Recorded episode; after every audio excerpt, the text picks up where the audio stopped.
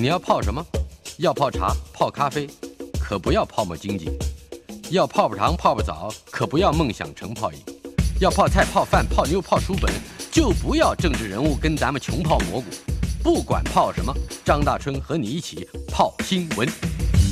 台北 FM 九八点一 News 九八九八新闻台，今天有暖和的朋友回来了，那就是在本台开台、本节目开节目伊始啊，刚开始就是这个张大春泡新闻单元的气质林清盛，我们都叫他小一哥。呃，他现在呢在飞碟联播网花莲泰鲁格之音担任主持人，主持两个节目，一个叫花线，开花的花，现在的线，花线一九三一九三，我们知道就是东部有一条笔直笔直的一条公路啊。另外还有一个节目，花县一九三之外，还有热情东海岸。呃，他同时也是二零一九年第五十四届广播金钟奖。社区节目主持人获奖人，而热情东海岸也因为他的缘故得到了社区节目奖。我们非常高兴他今天回来陪伴我们一个小时。青盛你好，大哥好，各位听众大家好。你知道这个收音机前面有很多很多的听众，呃，数以十万计啊，都还啊回说林清盛回来了，跟大家拜个早年新年快乐。哎呦，嗯。还是一样很有礼貌啊！呃，我要请问，嗯嗯，花县一九三，热情东海岸，虽然不是本台的节目哈，是飞碟的，但是我还是很想了解，嗯，那是一个在什么时段，主要表现什么内容，还有有没有一定的你的关切跟主题，嗯，跟后山的整个的区域又有一些什么样的传播性的联系？我简单介绍一下，就是呃，热情东海岸是每个礼拜一到礼拜五的中午十一点到十二点一个小时的节目。嗯，那这个节目有点像是张大春报新闻，不敢跟你冲冲。没有，就是他对他还是会谈书。就是对于我来讲，从跟大哥的合作，即使回到了地方，我就觉得阅读这件事情还是很重要的。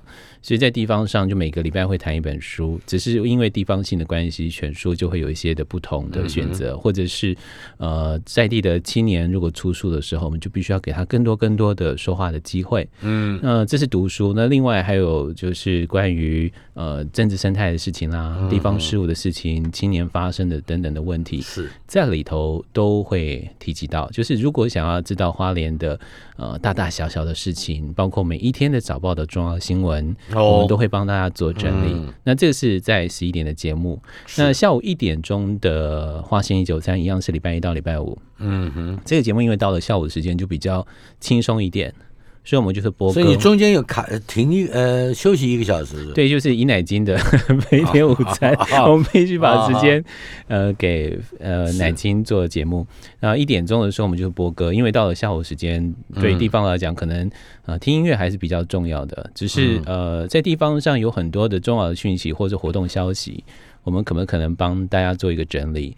然后，因为在花莲啊，我们算是呃全台湾县市当中原住民最多的，所以每个礼拜二我都会播原住民的歌啊，包括了可能是他唱的是华语歌曲，那或者是有一些原住民的歌曲，它呃夹带着一些原住民的消息，我就会在礼拜二谈。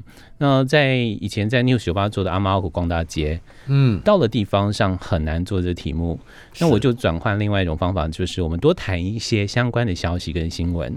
那跟跟猫狗的跟宠物有关，或者是跟动物有关的，然后就搭配着歌，比较用轻松的方式开始，让大家可以听到不一样的声音，大概是这样。嗯哼，嗯，呃，这回到你的家乡，原来还有一个更沉重的动机，就是照顾爸爸。是，哎，谈谈回家照顾爸爸的事。我我我知道，呃，这是非常嗯个人的事情，但是我我我觉得。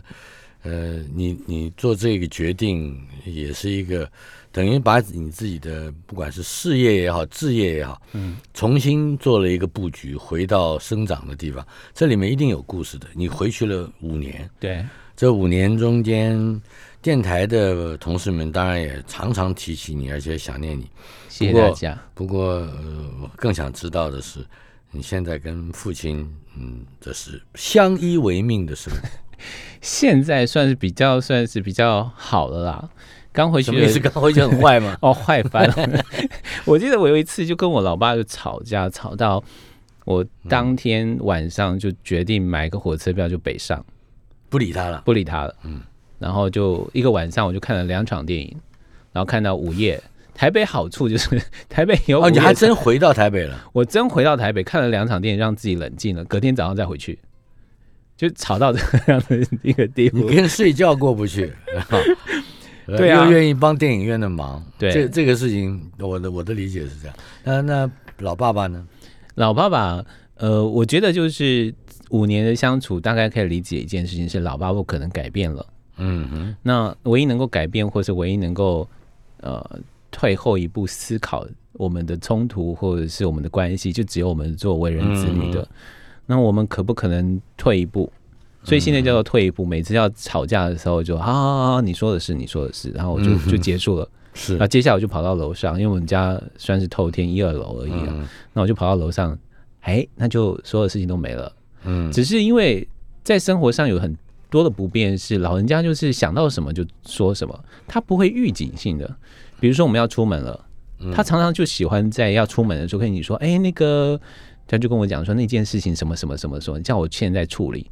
可是我明明要出门啊，嗯，然后你就必须要耐着性子，赶快把这件事情弄完了，就赶快散人这样，嗯，那往往我现在都会先做法，就是比如说我要特别早起，我要去做采访的时候，我就说我明天早上很早起床哦，然后就告知大家说我会很早出门，嗯哼，但老人家不会管你这件事情，他有事要交代，他还是跟你讲，你只要把你刚才所有的话里面的老人家换成小女儿，那我的处境跟你一样。他也不会，他也不管你，你是不是你预先讲好了我要怎么？就算你昨天讲好了我要几点出门，哎，我现在临时有个事情，你要把它再下山。他会跟我说：“老人家，你处理一下。” 不过啊，你刚刚提到了几个事情，我我我想先从你的一个关键词来说，你刚刚提到也你还要采访，对啊，你你的你所谓的采访是你要出去外面采访还是？在录音间里面出去外面采访，哎，这就有有一些呃，对，这个是在这个在酒吧以前是没有没有这个事的。酒吧大概我们就做节目制作嘛，我们不会出去采访，采访就有有人就或者是有人来来提对，但我就是有一些得要做。那有一些题目我呃一定会跑的，就是包括农业，因为在想说，如果地方都不谈农业，那我在地方干嘛？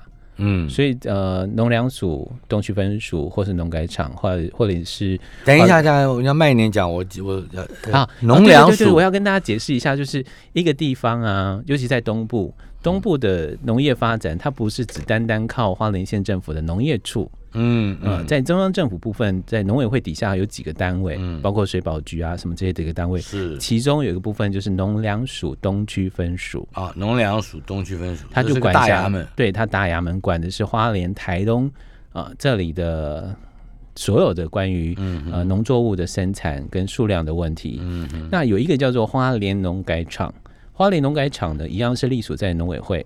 嗯，他在做的就是类似我们在讲呃农业科学，好，就是农业的改良、改良，好，作物的改良这些等等的，他就是管辖的是花莲、宜兰，是。所以当他们有一些消息的时候，我们就要去做采访，类似像这样的，有一些包括一些农会会办一些活动啊，那我们就会去做采访。所以，哎，你你现在过的日子跟你从接触的题材。是我梦寐以求的，怎么会梦寐以求？我们一天到晚在一百三十多公里，很长的。不不，我我要讲的是跟耕种是跟这个采收对啊，好，甚至包括我们说再再去呃这个加工好了。嗯哼。但是我我总觉得过这样的日子不是，我并不想把它特别浪漫化。嗯。可是它的确是最直接的跟我们。保证我们可以吃饱，这件事情是有关的。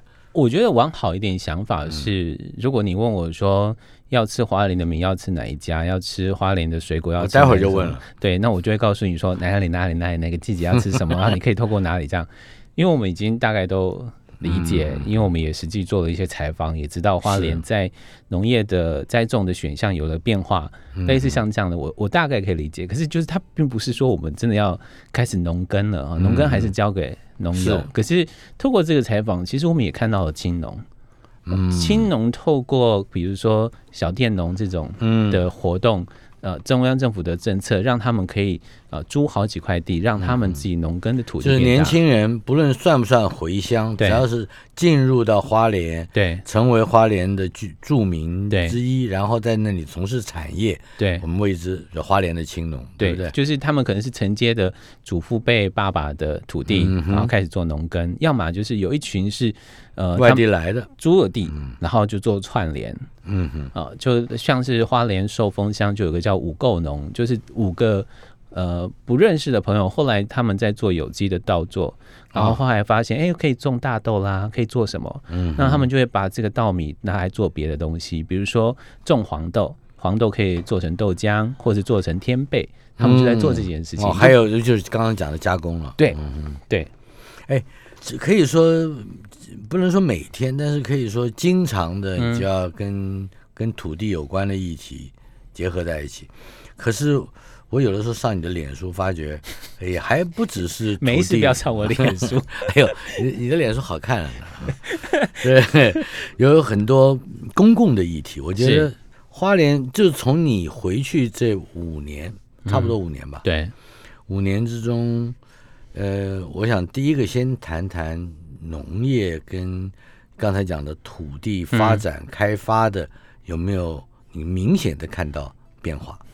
其实，在地方上，我们也趁着借大哥的节目，就是如果呃大家想要移居或者两地居。嗯，住在台北又在花莲能够生活工作的话，你提供一个小三节，我就可以。对对，就是他现在有很多这种方式，就是他所谓的这样的一个两地居或者这样的一个生活方式，它不只是会是农耕，嗯，它还包括了现在很红的叫地方创生，就是你当你到进到农村之后，你可以做什么？啊？因为地方其实有很多不只是要农耕的，它可能需要一些农业科技，或者它要一些行销的，它要有一些的商业的模式。那台北人比较熟悉这样的一个模式，他可能进到这个村子里头，或者进到这个中区南区的农业的农村当中，然后有机会做一些串联。现在的确在地方创生这样一个议题下，有越来越多的年轻人知道，然后也试着找到一些出路跟方法，比方说举例实际的例子，嗯，比如说在台北有一群年轻人，然后就到玉里，他就发现玉里呃。大家都只是开车经过，就不会留住在那里。可他就觉得说，玉里明明呃海呃河岸的这一边呢，是原住民阿美族的部落的为主，好几个这样。所以说，海河岸的西边，对对对对。然后河岸的另外一边呢，它就是主要是客民为主啊哈。那这么丰富的人文，然后包括那里的稻米，还有一些的呃物产，他觉得有些事情可以来做，所以他就只决定在那里住下来。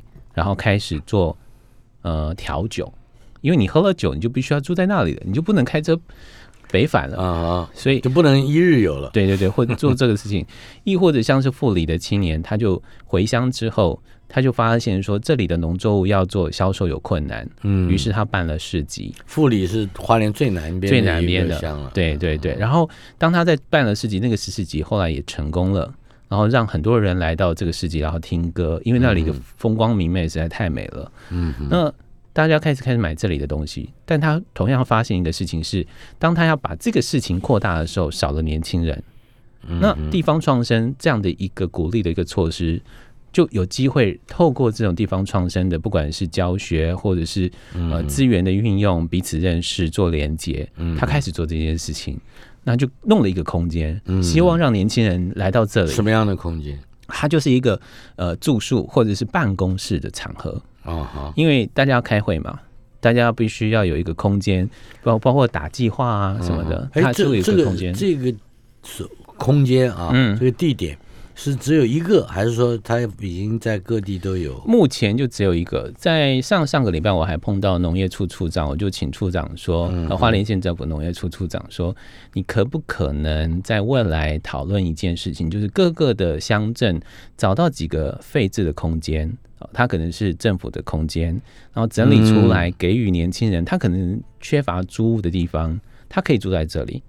啊，成为他的住的地方，又成为他的小的办公室，也就是把它把它制度化了，对。就变成对，就是政府可以先做这件事情，让老百姓觉得，让年轻人进来，我反正房子空着，嗯那我可不可以用别的方式，比较便宜的方式出租出去，房子可以被继续使用，它就不会坏掉。嗯。可是年轻人进来的时候，他真正进到村子里头的时候，年轻人的活力势必会影响到这个村子，可能就是全部都是老人家了，嗯。剩下的年轻人就可能就是两三个。是。那当这些年轻人，而且有能力的、有工作能力的年轻人进来的时候，他们应该会产生出其他的化学的作用。嗯有些变化。对，不过我刚刚还要问的就是这五年来的各种变化，其中还有一个正好就是你刚刚提到的人口，对，就是人口好像花莲嗯的人口是越来越少一点了，是吧？这两年、这三年、这这三年，也就是说你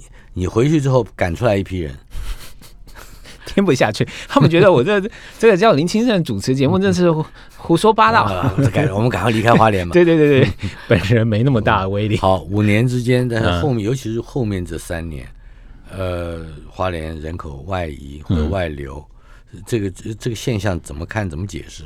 老实说，我们目前还没有得到比较完整的资讯，说这里头到底出现什么问题。嗯，因为呃，年轻人往外跑，大概是很正常的一件事情。可是年轻人为什么不回来？嗯哼，现在是一个问题。那当然一部分是老人家也慢慢慢凋零了，那人口就变少了。呃，什么样的空间跟什么样的环境是可以吸引年轻人？我觉得还是要回到产业多元的问题。那你现在实际的数字或比例怎么大概是多少？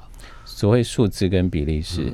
就是你流失的人，哦，因为我现在没有那个手上没有那个数字啊，嗯嗯大概大前年是百分之八，然后前年是百分之十二，今年现在预估大概是百分之十九，减少百分之十十九。对，这是花莲县政府公布的这个数字。嗯，以这个数字来看，因为大部分一般的县市大概是离开台北啊，嗯。大概减少大概百分之三到百分之五，嗯嗯，所以过了八，过了十，这个数字其实是很吓人的。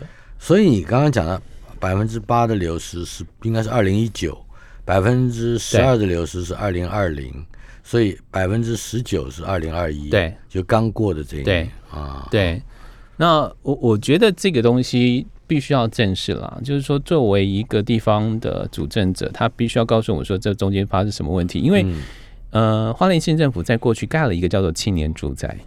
所谓青年住宅，并不是大家所熟悉的社会住宅，不是，它就几乎跟市价差不多的价格，只是我在承购的时候，我可以比较呃有机会用比较少的嗯、头款，头款，我可以买下这房子。呃，比较多的这个贷款，对贷款成数比较高了，，对，可是问题是说，这个对于年轻人进来有没有帮助？嗯那你的如果你的产业依旧还是主打的观光或者是农业、嗯哼，这两个，我但是我不想做别的、啊，嗯，我在花莲做不到这些事情，那我当然就去台北工作。那为什么要叫青年住宅呢？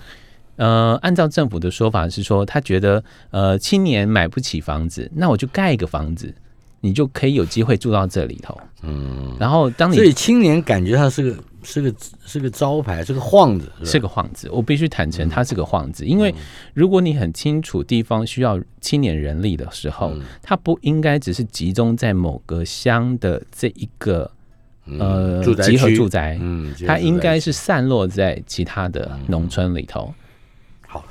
那么好了，这五这五年来，嗯那你从产业呃的变化上可以看到一些，比如说明显的花莲走向的轨迹吗？花莲在你刚刚提到了观光跟市集嘛，对不对？对，光光啊，光光没有什么转变的，因为呃没有什么转变，因为光光他现在还是思考，还是站在团客的思考上啊。可是如果台北人大概都已经清楚了，我们越来越清楚的是，我们就是自助旅行。那自助旅行的思考方向，包括你在推活动的想法，都是完全不一样的。那这个是现在我们自己在地方看就觉得还蛮可惜的。嗯但我们慢慢也在做一些事情，比如说您刚刚讲的市集。那可能大家会觉得啊，那台北也有市集，那我为什么一定要来花莲来市集？花莲靠海，花莲靠大山，那我们所做的这个市集就会很大很多的不同。因为比如说，我们花莲到了七月份有一个海货市集，海货，海洋的收获，海洋的或许啊，或许的或，对你不要问我说它为什么叫海货，就是区域的区呃域。去掉土字边，呃，对对对对对对对对对对，你要用海域这这个概念去说，但是它没有土，它把土哦，我懂了，海它你它就是海域。第一次听到有人用这个方式来解释海货，因为它没有土了嘛，它就是它就在台十一线，在我们的海岸边啊，然后它是类似一群嬉皮，我们用嬉皮这比较大家比较清楚的概念去想象一群年轻人在十几年前就开始做这个事情，然后慢慢慢慢事情变大了。等一下，一九九零九一。之间，它大概是一九八九一九八八左右吧。那个时候在颜料有一个作家孟东篱，我去采访过他，给他做过纪录片。所以你看过他那个房子？对，他那个对他自己盖的一个，里头还有一架钢琴，他弹钢琴。当然，呃，这位作家过世了，可是在他当就在他的隔壁，我们讲的隔壁就要多走几步了啊。呃，有有那么一个类似我们。概念中的人民公社，主持人叫欧继富，嗯，也就是大家在那里，大概靠的就是最简单、最自然，而且最生生态的，呃的这种环境和物质条件，比如说去菜场里面捡，嗯，大家丢掉在地上的剩菜，嗯，而且回来而而且做出很干净，嗯，不会吃了以后不会有什么副作用的食物。就是这样，最简单的食衣住行，几十个人住在那儿。呃，至于还有一些，对啊，呃，对，感觉上 他们还有很，还有一些不，他们不是宗教团体，但是也有非常啊，对于精神上陶冶的，比如说文学啦、艺术啦，还有这这一类的这个人的自由的活动，嗯，跟这个有关系吗？我觉得有关，啊哈，我觉得有关，因为。就是这一群朋友后来发展出一个这样的一个事迹，那个是变成海域了。对，他就是类似一个，就是他只是想说，哎，我们做了这些东西，你们要不要来看？那就本来是从六个摊位，嗯哼，然后只是大家就是凑热闹啊，然后呃起个火啊，生个火啊，然后那里跳跳舞啊，然后打打鼓啊，就这样过的日子，然后就有那个市集，嗯，那那个市集就从那个小市集开始慢慢扩大，扩大到日本。韩国、香港认同他们的理念的都来了，哇哇！我我要去一下。好，台北 FM 九八点一 News 九八九八新闻台，老朋友回来了，小一哥林清盛，我们这个张亚春泡新闻节目的第一任气质。大家好，哎，你你在我们合作了多少年？十六年有没有？有啊，好像是有有有有有有有哇哇！人的青春我的我最珍贵的十六年。等一下，你最珍贵也是我每天下午，每天下午都被你 对不对？哎，气化了两个小时。今天来上节目就是互相来抱怨就对了。你如何呃虚指我的半个人生？对对对，你如何虚指我的半个人生的光阴？嗯啊，来，刚才提到了海域啊，对，这的确也是我在做广播节目之前做。电视节目的时候，呃，所参与的一个一个采访跟纪录片的拍摄计划，呃，我想是有关的，那就是欧继富的那个类似公社一样的。哎，他也他本来那些那些朋友，嗯，照说是反资本主义的，对 啊，对于这个现代生活，对于科技。呃，或者是对于资本的累积，对于财富的贪婪，对，是是尽量尽量排斥排排开在对他的主流生活以外的。可是看起来海域变成一个超级成功的资发达资本的 啊，因为那里成了大家每年夏天七月份他们那个市集海货市集就是一个礼拜嘛，嗯，然后大家都去那里其实是为了买东西，嗯，因为他们我们所买到的东西绝对不会在大家的百货公司里头看到的东西，嗯嗯，它可能是海岸的木头，嗯哼。漂流木，漂流木捡来，然后对，或者石头。雕刻，对，嗯，那或者是他们自己画的画，是，或者是啊，还包括什么刺青啊这些等等。啊，还有包括原后来看到还有原住民的一些编织，嗯，你只要取材自然这件事情，他们都而且是取材自当地的自然，对，那他们就会创作出来，这样就用自己的才华才艺来做出这些东西，嗯，那也就每个东西都是独一无二，所以大家去就会很忍不住就买一些东西，还包括一些陶器啊等等等等这样。可是偏偏这几年的观光的变化下来，那一区成为花莲的最著名的民宿跟旅馆的地方啊！你只要走到那里，你要找一个民宿，其实不难，只是说很贵。好，因为它在海边呢。对，所以我们刚刚讲讲海货，海货这个海货就已经不只是市集了，对，它还变成了一个包含着民宿。观光运输在内的社区，它没有包含了，它只是让那里吸引了，吸引了。对，那在对那边的民宿来讲，有人在那个时候都大量挤进来的时候，因为它是通宵达旦的玩法的。嗯，那我如果我在附近住民宿的话，我累了我就回去了。是对，白天方便，对，晚上傍晚的时候再跑过来走走晃晃也都好，因为他们还会有音乐哦。什么音乐可以说一说吗？它就是大家就是比地下摇滚还要地下摇滚的音乐，然后所以也有乐团跟歌手前去表演。对哦，对对对，就是你可以想象的音乐或者你无法想象的音乐，在那里都有。无谁来排节目呢？就现在会有一些，他们会有一个自己的。团体每一年在固定会办，然后他们就会算说，哎，我需要多少个职工，就号召职工来。这一群职工真的是不用钱的捞来，嗯，然后你只要每天给他供饭吃，他们就很开心。在这个时间大家汇集，因为大家的想法跟意志是一样的时候，嗯哼，他们会反而觉得那个时候仿佛就像是一个乌托邦哦。那一个礼拜，一个礼拜，呃，每年的七月，每年七月。这两年受到去年因为疫情关系就没没办，嗯，因为去年刚好夏天是最严重的时候嘛，就没办。嗯，可是前年有办，还是人很多。前年也是有疫情的时候，有有有，对，可是还没有到那 二级警戒嘛，对。所以这个是我们比较。接触到比较新的这几年，对，或者是说，比如说花莲市公所有个叫做海市集，事情的事啊，事情的事，对，事情的事，那就是关于海的事情都会在这个市集上出现。那这个是跟本来一第一届是从黑潮海洋文教基金会所协助的啊，所以他就一开始在地方的民间的合作上就奠定了一个基础，这里头只谈海洋。只谈呃海废，就是海洋垃圾的问题，希望能够大家能够关注海洋。那呃从那一届开始，也开始做一件事情，就是这里所贩售的任何东西是不会给你包装的，也就是你必须要自己带啊哈，带容器、带筷子、带吸管、带杯子，所以你要喝要吃。那你付了钱，可是你没有容器，对你怎么办？你就手拿着。后来我们有个服务，就是我们会有一个出租的，你就租了这个器具，然后可以二度使用、三度使用，就不会制造垃圾。啊第一届办下来的第一天，居然没有垃圾，这件事情让我们也觉得很。这是哪一年的事？啊，这已经六年了。嗯哼，对，因为去年因为疫情的关系，所以没有办市集。是，可是前五年呢，因为我是担任活动的主持人，所以嗯，我很清楚说，第一届的第一天，大家非常觉得不可思议的是，居然没有垃圾。嗯，就当我们没有你不提供呃容器，对，就不会有了，就不会有垃圾了。这个非常妙哈。对，就我觉得花莲应该把这一个经验。扩大的成为一个全国性的宣导，甚至是国际性的宣导。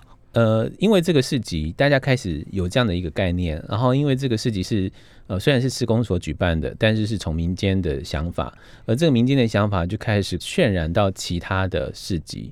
只要是年轻人主办的，大家都会有志一同做这件事情，就是请大家自己带你的呃容器。嗯哼，那这个在地方其实慢慢慢慢形成这个气候。呃，你回到了花莲，我嗯相信这个从原来的幕后工作变成了这个目前的主持工作，对，你有更多接触人的机会。应该是叫非不得已啊，我们要糊一口饭。哎，哎，谈一谈花莲你所面对的听众，嗯，跟在台北做节目，他的他的在传播上面的一些哇，你这讲究的差异。你真的要得罪听众哎，真的吗我很爱台北听众，因为台北听众会有回馈，嗯哼，台北听众已经大概有习惯了，就觉得是哎，而且习惯要 call in 是吧？对他习惯 call in，他习惯说，然后他习惯觉得，哎，你这个做的好，我就会来鼓励啊。花，哎呀，林大夫，啊，我每天一晚上十一点钟都会头疼，而且头疼右边，是不是？对，就偏偏就是我们地方节目没有民音安扣这样，对，然后就是不会有什么样的回馈啦，就是偶尔比如说我们主持户外活动啊，嗯突然有个人跑过来说，哎，请问您是林清盛吗？我说是，嗯他说哦，因为我在大老远听到你的声音，觉得这声音好熟悉、啊，嗯大概仅止于此。嗯哼，所以你要问我说两边的不同，我觉得就是主动性跟这个是有差别可是。对于呃这个广播节目内容啊，嗯，所能反映的公共事务，应该有不同的期待吧？有，有比如说有像地方上的事务，台我相信台北大台北地区的听众，嗯，尽管他们有的时候已经变成观众了，嗯就是直播也可以看，但是好像不见得这种认会认为这个节目所反映的现实能够直接反馈到他的呃他的这个生活嗯环境里面。嗯可是好像在后山是不同的。呃，我们做节目大概都会先做一件事情，就是我们会去调查，呃，在这个地在这个地区嗯大概会做哪一些节目。那我回去的时候也就做了这个调查，然后发现，哎，有一些类型的节目没有出现，比如说嗯专门在谈花莲地方事务的节目。嗯哼，所以我做那个之后，我慢慢慢慢也累积一些听众，他们才发现说，原来我们生活在花莲有太多不知道的事情。嗯那这件事，情，呃，比如说，呃，原来花莲有人在做啤酒，哦，原来花莲现在有人在种这个，比如说花莲现在南区现在在做杂粮，在做荞麦，嗯哦，那可能对很多听众来讲不知道。那我们有没有可能透过就是固定在谈农业的时候，哦他们才会发现说，哦，原来已经做到这个地步了。嗯呃，或者是相关的啦。那我觉得在地方上常常会听到一些北漂的朋友们就会说：“哎、我想要回去，不知道回回回花莲到底要做什么事情。”这样，我觉得有个问题是我们根本不知道花莲有什么。所以你才会问这个问题。嗯可是如果你都不回去，或者是你完全每一天都没有去搜寻花莲的所发生的大大小小的事情的时候，这个问题会是一辈子的问题。是因为你无法知道说我回花莲之后我可以做什么样的连接，或者是我在地方所学的，我可不可以在地方上有一些贡献？嗯，那这个你。这样讲，我就要打断你了。哎，我跟我的妻子，就是你的后任的后任啊，佳丽啊，我们我们考虑一下啊，那个看看台湾台北什么地方呢可以种荞麦，好吗？台北 FM 九八点一 News 九八九八新闻台，我们的老朋友，嗯，本节目的第一位气质林清盛回到了节目中。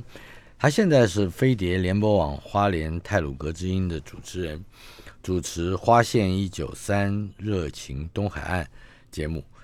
同时，我再提醒一下，嗯，这是非常骄傲的事情。二零一九年！第五十四届广播金钟奖，小一哥林清盛曾经获得社区节目主持人奖。嗯，嗯，哇那么晚了，那这已经多少年？两年多以前，三年，我还是要恭喜你啊！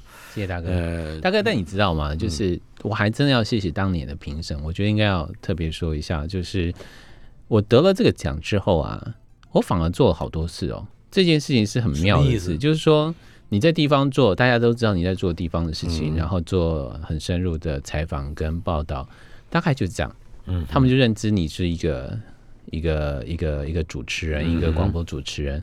可是当你有金钟，呃，当你有金钟奖的时候，嗯，就变了。就地方对于三金这样的一个项目哦，反应是不同的，嗯哼，于是我就会去参加一些社区营造的，去担任委员。然后去看哪一些社区营造的状况。就，参与更多的公共事务。对，看了更多的事务，包括一些标案的审案，嗯，我都会去参加。你你跟文化局一定有经有往来。有，我跟文化局有往来，因为、嗯。呃，他们发现我的确，因为比如说我们在谈书，我在地方也会谈艺术，嗯嗯，因为地方没有人能够谈这个东西，那是这个东西不能不谈，因为我们在谈原住民艺术的时候，它已经成为一个一条路，一条很清楚的路。嗯那如果我们在地方不谈这件事情，民众没办法去建立这样的一个观念的时候，是那等到有些时候再往后退的话，就很难再做了。我就必须要一直不断的谈艺术。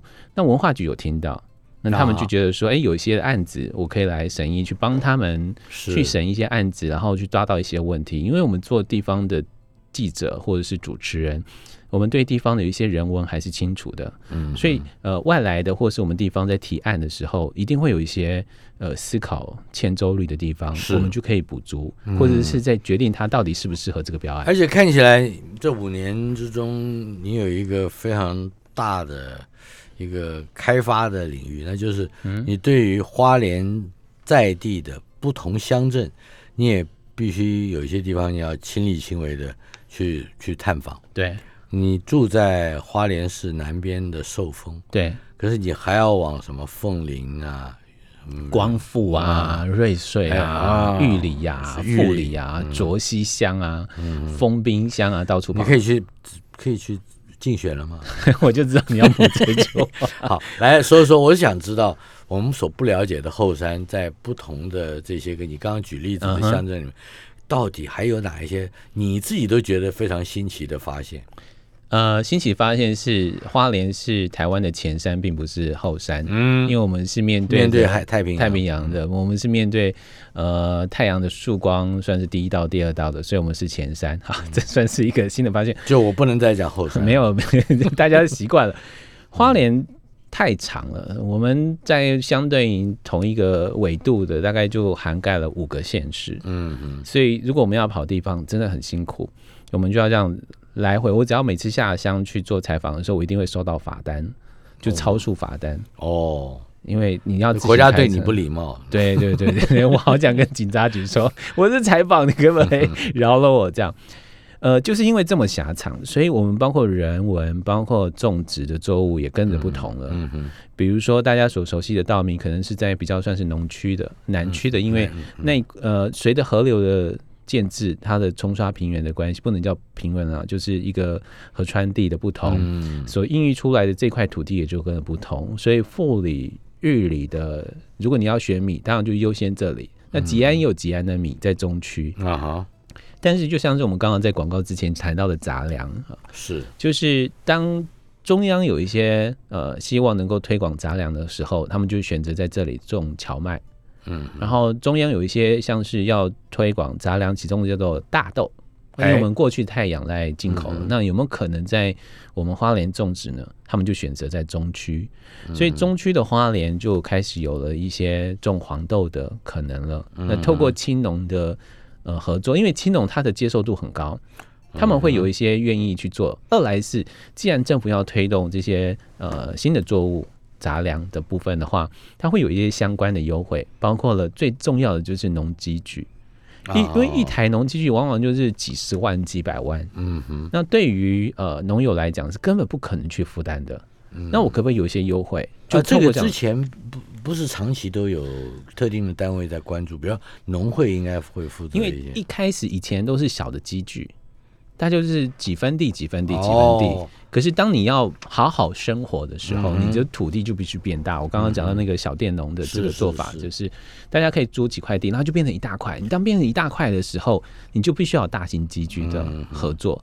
大型机具往往还是会在农会，或者是有一些它本来就是一个大的呃制米厂，它才会有这个大的机具。是它才可以有那个钱去负担去购买。嗯可是当政府要做这件事情，就政府就想到这件事情就推这个事，然后让很多人愿意去做这个事，还包括行销。嗯嗯那这是在地方上，我们自己在走地方会发现，各地方因为水文的不同，因为是。天气不同，有不同。可是我们大概在你嗯。做我的节目的时时代，就常常讨论到一件事情，嗯。比比如说我举个例子，丰年祭啊，呃，好像我们这些个前山的人，就就我们要去花莲啊，哎，去看丰年祭，参与如何如何，对，大概就是跟着祭典，或者是跟着热闹，嗯。或跟着甚甚至包括屏东跟北海岸也有，对你只要有人在那儿唱歌啊，我就就会有青青年人会去对带着啤酒去聚集。对，可是花莲在刚才你讲的这些里面，有可能也促成一种类似小旅游或观光路线，来把更多的人在不管是假日或者是休闲的这个季节，去引进到花莲。而且你还有就是，你们觉得需要不需要？需要，嗯因为那是青年他有机会可以其他方式赚钱的方式，嗯。那有机会去做一些地方服务的方式，嗯。比如说在富里，青年们这过去这十年弄了一个叫古道秋生，他就是本来是一开始要卖的是农作物，啊，那可是秋生是哪两个字？秋天的声音，嗯哼，对，然后可是因为你要卖啊，你也得要让它下到富里去，光是从花莲市你坐火车就要坐两个小时才会到的地方，哎，这两个小时我根本就到台北了。那对于花莲人或对台北人来讲，他下去的可能就是演唱会。那他们就用不同的选歌手的方法，去符合那里的空间、那里的水、呃阳光、山美景的歌手到那里唱，是，它就变成一个非常宜人、舒适的一种表演的环境。嗯那慢慢也累积出一个口碑。那更重要的事情是，这个活动反而让当地的居民的参与去认同了这件事情。哦，就是当地人也不不也都参与了嗯嗯那他们就觉得这像是仿佛就像是一个节庆在做这个事。嗯嗯那这个是在富里，那富里的这个成功也让瑞穗、让光复、嗯嗯让凤林嗯啊，其他的乡镇的青年也在思考，哎，那反而他是从比较偏远的南边对。往北边在这件事情，就是当我们的资源很少的时候，啊，他反而有机会去经过翠丽，他可以走出不一样的路线。这个我觉得这个叫做股市上面叫逆势操操作他们真的是逆势操作，因为你根本不知道谁会到那里去。可是你真的去的时候，因为他那个演唱会，他就根本不没有什么大的舞台，没有舞台背景，他的舞台背景就是后面的美人山，嗯然后后面的道浪，啊，因为它算是一个小小的丘陵地。所以它比较高，嗯所以我们坐在那里听音乐的时候，那个风、那个云、那个山，就只有那里独一无二。就有类似像是池上的秋收，它有道浪，嗯，它拥有了那个最自然的美景。是。可是到了瑞穗，瑞穗青年就会头痛了。哎怎么说？他们也想办，啊哈？可是他没有这个风景，或者他没有这样的一个向心力。